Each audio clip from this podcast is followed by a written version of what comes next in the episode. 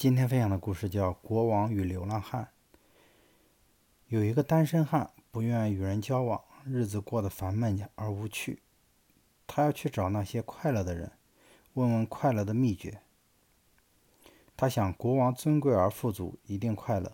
他见到了国王，国王却说：“我一天要面对那么多要处理的事，我还时时操心王位是否牢固，我晚上觉都睡不安稳。”哪有快乐而言？他又想，流浪汉的一天无忧无虑的，一定快乐。但流浪汉却说：“我连今天晚上到哪睡觉都没有着落，我哪会快乐？”单身汉搞不懂了：世界上真没有快乐的人了吗？我上哪里能找到快乐的秘诀？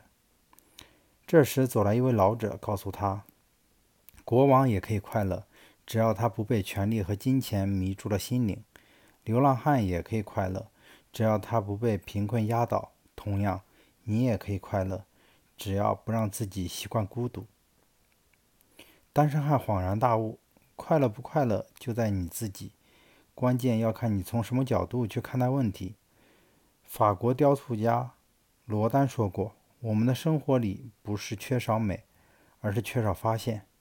生活里有着许许多多美好的事物，许许多多的快乐。”关键在于我们能不能发现，而要发现它，关键在自己。